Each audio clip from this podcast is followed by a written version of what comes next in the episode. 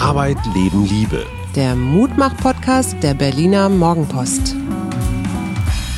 Ach ja, es ist so schön mitzusummen, wenn man Kristen hört. Hallo, hier sind wir, die Mutmacher aus dem Hinterhof von Berlin. Schöneberg, mein Name ist Hajo Schumacher und mir gegenüber sitzt die strahlend schöne, energiegeladene Suse. Na, mein Schatz, wie waren die letzten 24 Stunden? Was waren die Höhepunkte? Die Höhepunkte waren äh, friedliche Straßen. ich habe wirklich das Gefühl, der Lockdown ist in Berlin fast angekommen. Ich habe das Gefühl, die Leute sind eher zu Hause. Ich meine, wir haben hier auch schietiges Wetter. Wir haben ja leider keinen Schnee oder solche Dinge, sondern Regen und Kälte.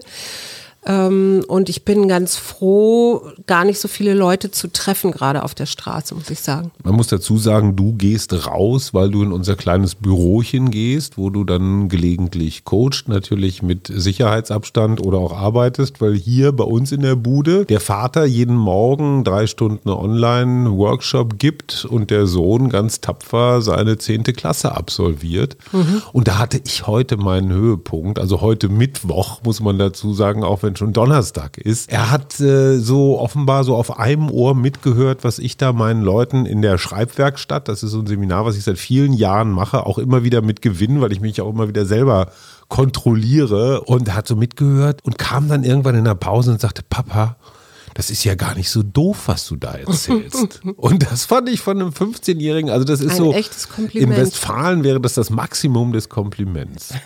Ja, ich habe wieder ein Buch gefunden, das eindeutig besagt, Laufen ist gut, also Spazieren gehen ist gut, weil wenn man sich bewegt, erschlafft das Hirn nicht. Das hat ähm, Professor Sean McOmara vom Trinity College in Dublin geschrieben, nämlich das Glück des Gehens. Mhm. Und der sagt, Menschen sind für die Bewegung gemacht. Also der Körper muss aktiv, soll aktiv sein. Wenn wir aktiv sind, dann werden die Sinne geschärft, das periphere Blickfeld wird besser und wir hören mehr. Und er hat unter anderem sein Buch beim Diktieren also beim Gehen diktiert. Ah ja. Und sagt, er hat da eben auch die besten Einfälle. Also äh, geht mir auch so, aber ich habe da großen Respekt davor, beim Gehen zu diktieren. Ich habe das früher auch ein paar Mal versucht, hat nicht gut funktioniert. Also ich kann so Gedankenschnipsel festhalten, aber nicht fortlaufend im wahrsten Sinne des Wortes fortspazierend diktieren. Sag genau, mal, er sagt, er sagt auch, das Hirn ist, wird natürlich besser durchblutet, aber was ich noch am schrägsten fand, war, dass er erzählte, dass er im letzten Jahr, im Januar noch, auf einer Messe war in München und da einen Schreibtisch mit Laufband bewundert hat. Mhm. Und durch das Laufen am Schreibtisch äh, erzeugst du Strom für einen Laptop. Ja, das kenne ich mit Fahrradfahren, also mit so einer, mit so einer Pedaleinrichtung. Und er sagt auch, Laufen, also so gleichmäßiges mhm. Laufen oder äh, Spazieren gehen, meint er, glaube ich, mit Laufen, führt zu einem Flow. Und der Flow ist Bin ja ich, äh, genau das, dass die Gedanken sich bewegen und Assoziationen entstehen. Aber der Erfinder des Flow-Konzepts, äh, Csikszentmihalyi heißt er, mhm. ein Ungar, der hat genau das gesagt. Du brauchst so halbautomatisierte Tätigkeiten, die jetzt nicht deine gesamte Konzentration erfordern. Also Wäsche aufhängen, laufen, ähm, aber auch so Sachen wie, was weiß ich, duschen oder auch Autofahren, interessanterweise, wo man sich so ein bisschen konzentrieren muss. Klar, du musst mhm. sehen, dass du nicht über eine Wurzel stolperst oder sowas. Aber dann ist das Hirn in so einer, in so einer Zwischenlage zwischen ein bisschen abgelenkt, ein bisschen in der Weite und kann sich aber immer noch fokussieren. Ich finde das total spannend. Ja. Aber sag mal, wir plaudern jetzt so nett daher. Viele Menschen machen sich auch völlig zu Recht Sorgen äh, wegen der Mutationen, die jetzt äh, auf uns einprasseln. Macht mhm. dir das Sorgen? Also ich habe, äh, es gibt ja hier in Berlin die englische Variante, die ein Student wohl mitgebracht hat. Da war ich dann erstmal ganz beruhigt, als ich gelesen habe, dass der scheinbar wirklich nur seine Familie zu Weihnachten getroffen hat. Aber natürlich äh, jedes Mal, wenn ich ins Geschäft gehe und inzwischen benutze ich ja wirklich die FPP2-Masken, mhm. das habe ich ja vorher nicht gemacht, äh, ist mir dann trotzdem so ein bisschen mulmig, weil ich immer denke, oh, wenn da jetzt jemand ist. Und ich gucke Leute auch, ähm, tut mir leid, aber ich gucke Leute, die husten auch immer etwas oder suche ganz schnell den Abstand, sagen wir Ja, mal so. ich versuche das auch immer zu unterdrücken. FFP2-Maske, da sagst du was. Es gibt ja jetzt, der Söder sagt ja so Nahverkehr und äh, im öffentlichen Raum auch diese Masken. Ja. Die kosteten ja, als Söder und Scheuer, die im April, glaube ich, noch aus China eingeflogen hatten, da waren die ja teuer wie Gold. Die sind auch immer noch teuer, ne? Inzwischen kannst du 25 Stück für 20 Euro kaufen. Also unter einem Euro das Stück. Und Ja. das sind ja keine Einwegmasken, die kannst du ja schon auch, je nachdem, was du so von dir gibst, aber ein bisschen länger tragen. Ja, Ist das Leute- eine soziale Frage? Leute, Risikogruppen und äh, ältere Leute kriegen die auch kostenfrei, ne, in der Apotheke. Ja, aber es gibt jetzt immer noch Gruppen von Menschen, die weder Risiko noch alt sind, ähm, die aber trotzdem wenig Geld haben. Ja, da finde ich das in der Tat schwierig und ich finde, äh, für solche Menschen sollte es die kostenlos geben. Ja, bin ich, bin ich sofort dabei, aber daraus jetzt so eine so, sofort so eine soziale Spaltungsfrage zu machen, finde ich wieder so, oh, so Aufregung am falschen Ort. Ja. Ja, ich meine, hey, wenn man sich anguckt, was diese verdammte Pandemie kostet, dann werden wir so ein paar Masken wohl auch noch äh, bereitgestellt kriegen und das soll doch nicht an den Kosten scheitern. Nee, eben. Ich bin sowieso immer am überlegen, ob dieser 15 ähm, Kilometer Raum, den wir jetzt in Berlin wahrscheinlich am Wochenende kriegen werden, ob der so sinnvoll ist oder ob wir nicht lieber in einen ähm, Shutdown gehen sollten. Also wirklich sagen sollten, okay Leute, wir bleiben jetzt alle mindestens 14 Tage wirklich zu Hause. Also mal abgesehen vom Einkaufen, das muss ja sein, aber ähm, und, und ziehen das jetzt hier mal durch, als immer noch eine Verordnung und noch eine Verordnung. Wie siehst du das?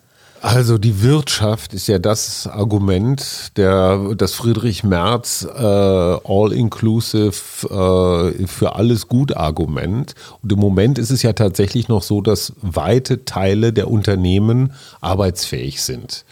Und ein totaler Shutdown würde ja bedeuten, alles dicht machen. Fabriken dicht machen, Nahverkehr dicht machen, wirklich so Füße ruhig halten, zu Hause sitzen. Was viele jetzt schon, die es können, schon tun. schon tun, ja. Die entscheidende Frage ist, und wir wissen es aus Frankreich, wir wissen es auch aus anderen europäischen Ländern, es war nicht immer so nachhaltig erfolgreich. Mhm. Ne? Und dann danach, das, das Problem ist immer das danach. Ja, das Die. Leute sind so erleichtert, oh, endlich wieder raus und nach und jetzt können wir doch wieder einen umarmen, dass du praktisch die Vorsicht, die du jetzt auf so einem, naja, auf so einem Dauer-Mittel-Level hast, ja, die schießt du dann einmal hoch und dann aber wieder runter. Mhm. Die Kanzlerin hat gesagt, noch zehn Wochen bis Ostern, also wenn wir das mal kurz rechnen, bis Ende März. Ja. Das war ein ganz klein bisschen so wie im vergangenen Jahr auch. Ne? Also als es wärmer wurde, als der Frühling kam, als die Leute mehr draußen waren, wurde es weniger. Darauf dürfen wir uns, glaube ich, einstellen, so oder so. Und dann gibt's ja auch noch das Impfen. Und da Mhm. gibt's ja diese große Diskussion. Was denkst du denn darüber? Also vor allen Dingen, wenn man so liest, dass äh, Pflegekräfte, und damit sind, glaube ich, eher äh, so Pflegeeinrichtungen gemeint, ähm, damit ein Problem haben, sich impfen zu lassen. Also erstens mal ist es das gute Recht, ein, ein Impfskeptiker zu sein oder eine Impfskeptikerin, weil natürlich war das jetzt alles sehr fix, diese Impfstoffentwicklung oder auch die Tests. Und Ja, man weiß die So, Spät- und ne? Langzeitfolgen. Es gibt diese nicht, ne? H1N1-Geschichte in Skandinavien, das, was einfach bei den Tests am Anfang durchgefallen war. Ranga Yogeshwar hat das auch schon erzählt. Da gab es halt nicht viele, aber einige Fälle von Narkolepsie, also dieser unheilbaren Schlafkrankheit.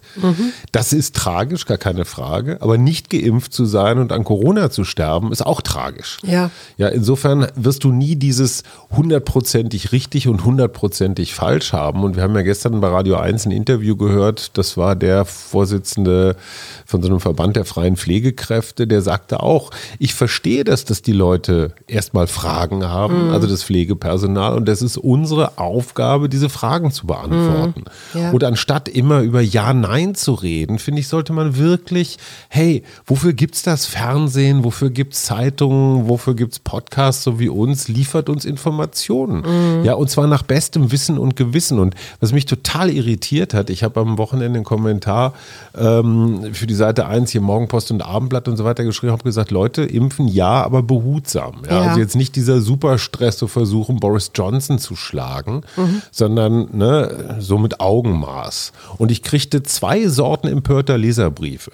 Die einen sagten, nein, überhaupt nicht impfen und sie wissen ja gar nicht, was da alles passiert. Und die anderen mhm. sagten, der Verharmloser, ich hätte Blut an meinen Händen kleben, weil ich Leute umgebracht hätte, weil ich sie vom Impfen abhalte. Mhm.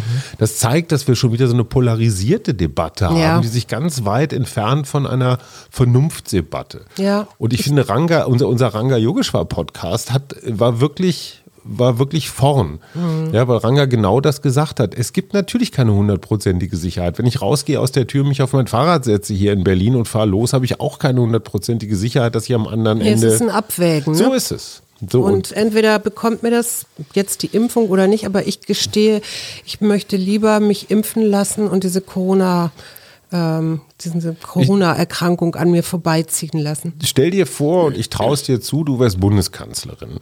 Wie würde, wenn du jetzt richtig was zu sagen hättest in diesem Land, wie würde eine Impfkampagne aussehen? Wie kriegt man die Leute überzeugt? Na, ich würde schon zusehen, dass ich wirklich viel informiere und dass ich mir auch Leute vielleicht ähm, engagiere oder die dafür sind auf jeden Fall und die quasi vorgehen und sagen, hier, ich habe mich auch impfen lassen. Es gab doch diese auch, ähm, es gab doch verschiedene Kampagnen, die schon mal so gelaufen sind. Oder? Also du meinst Prominente zum Beispiel? Zum Beispiel Prominente, ja. Das wäre auch genau mein Weg, nicht besonders originell, aber wenn du jeden Tag ein Dutzend prominenter Menschen hast. Und zwar hast, unterschiedlicher und jeden Tag neuen. Mhm. Ein Sportler, ein Schauspieler, ein Politiker, eine Wirtschaftsgröße, Dichter und Denker, Mann, Frau, jung, alt, trans, alles dabei auch Leute, von denen man das gar nicht so erwartet. Ne? Ja. Aber so ein Campino von Toten Hosen oder irgendein so Scherzkeks, Felix Lobrecht oder also auch so für die Jungen oder ein Rezo. Ja, ja, Aber auf der anderen Seite auch so ein Sky Dumont oder diese, was sind denn so ein ZDF-Schauspieler, dem, dem alle vertrauen? Heiko Deutschmann.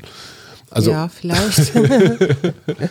aber ich glaube, das würde schon helfen, wenn du das vier Wochen lang durchspielst und sagst, ey, guck mal, die machen das, die machen das. Und dann fragst du sie eine Woche später nochmal, sag mal, hast du was gemerkt, irgendwelche Spätfolgen oder so? Mhm. Und da muss man schon ziemlicher Verschwörungstheoretiker sein, um zu sagen, die sind jetzt alle gekauft.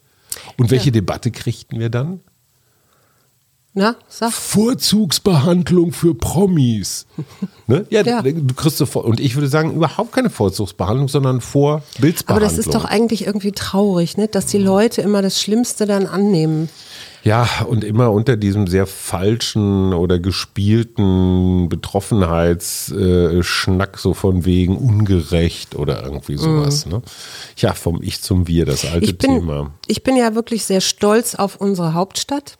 Endlich mal. Äh, ja, weil es so äh, Studien jetzt gibt von, da hat man Mobil, Mobilfunkdaten angeschaut mhm. zu Weihnachten und die Berliner waren da doch recht vorbildlich, indem sie wirklich ihre Kontakte reduziert haben, beziehungsweise auch gar nicht erst losgefahren sind, um Verwandte zu besuchen.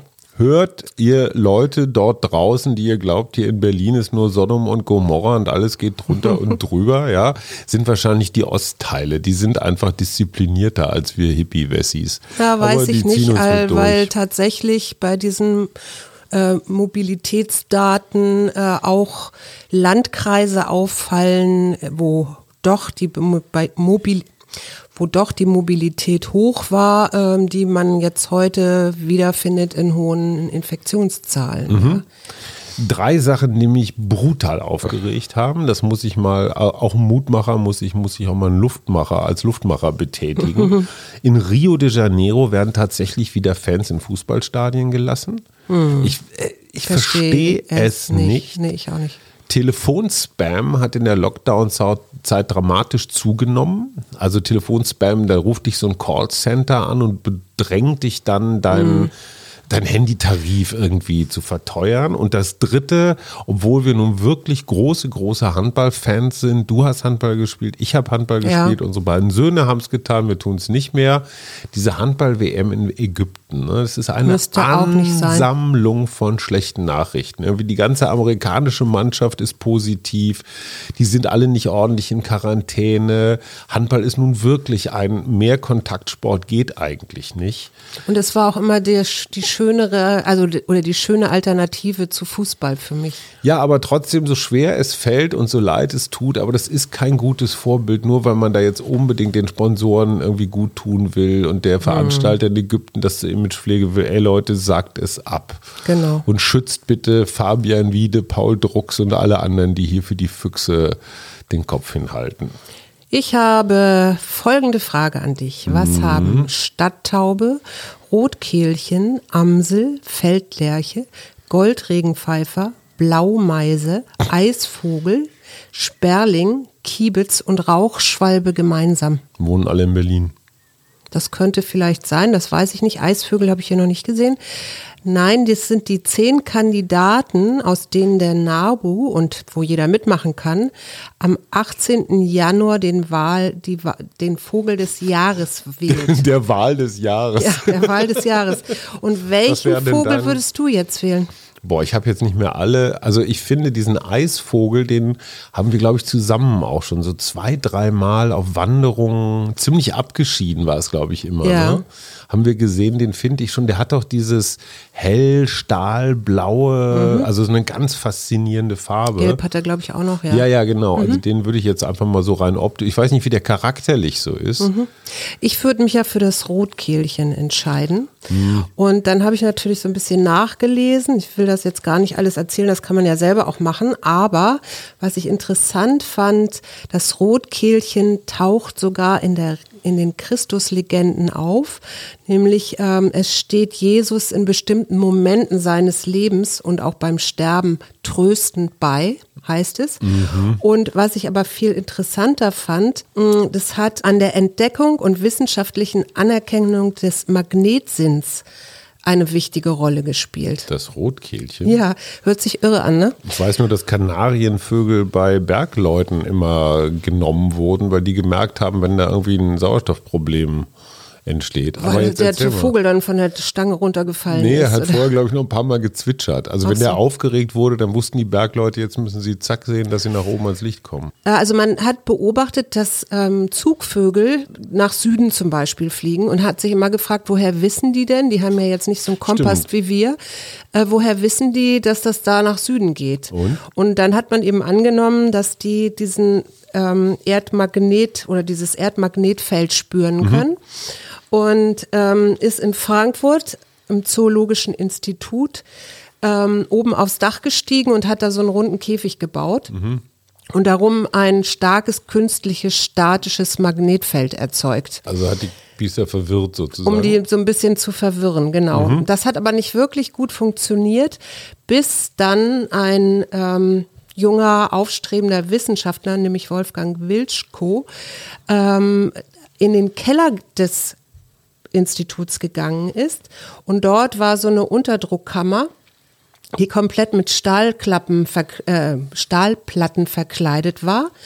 Und diese Stahlummantelung des Raumes schirmt das irdische Magnetfeld ab. Und dann konnte er oben auf dem Dach mit einem künstlichen Magnetfeld arbeiten und hat auf dem Boden dieses Käfigs, also es war auch wieder so ein Käfig, bestäubtes Papier gelegt und dann ein Rotkehlchen genommen, dieses Magnetfeld ange?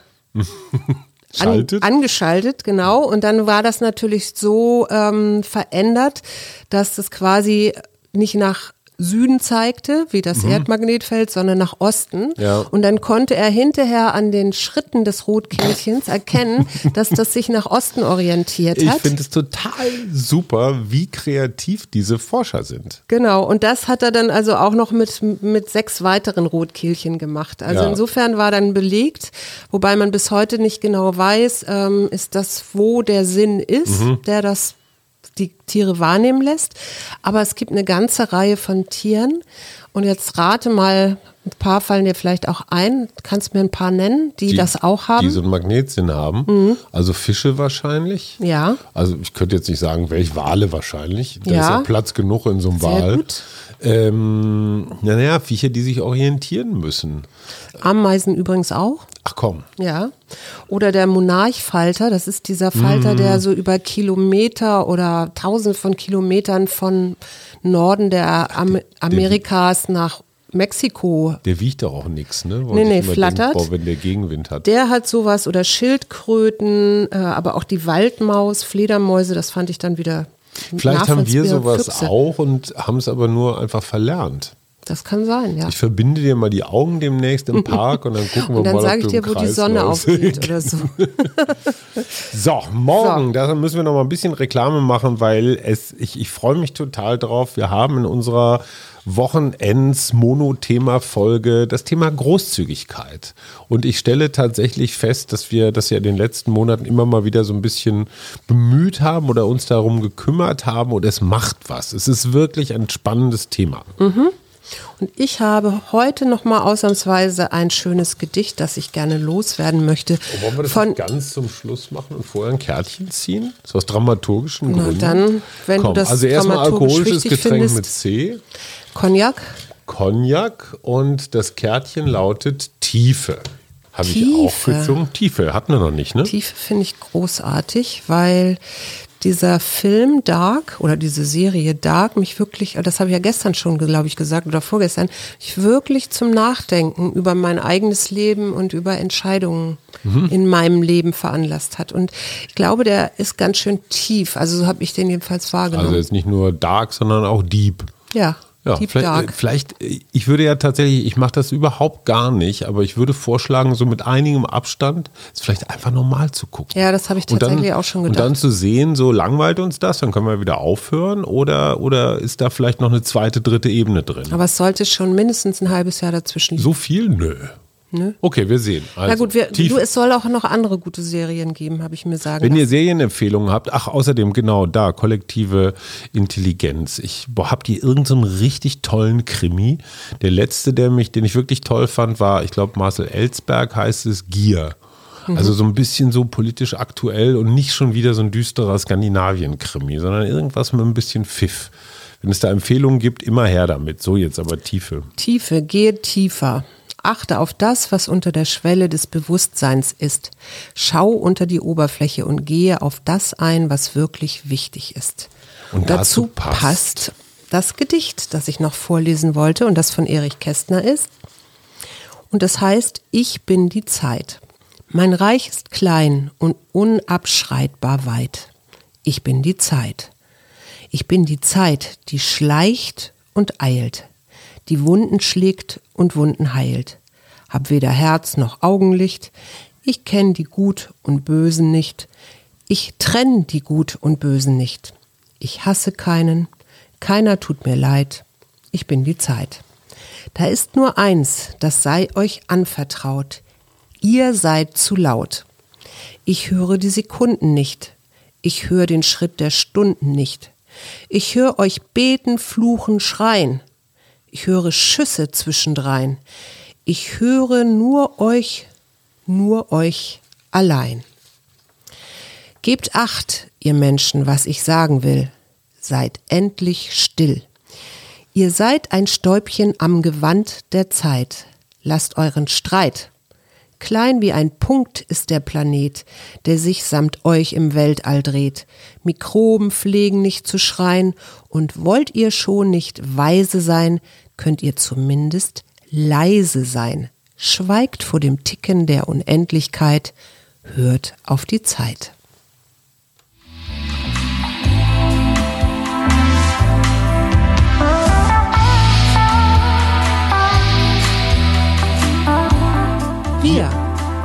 Arbeit, Leben, Liebe. der Mutmach-Podcast der Berliner Morgenpost.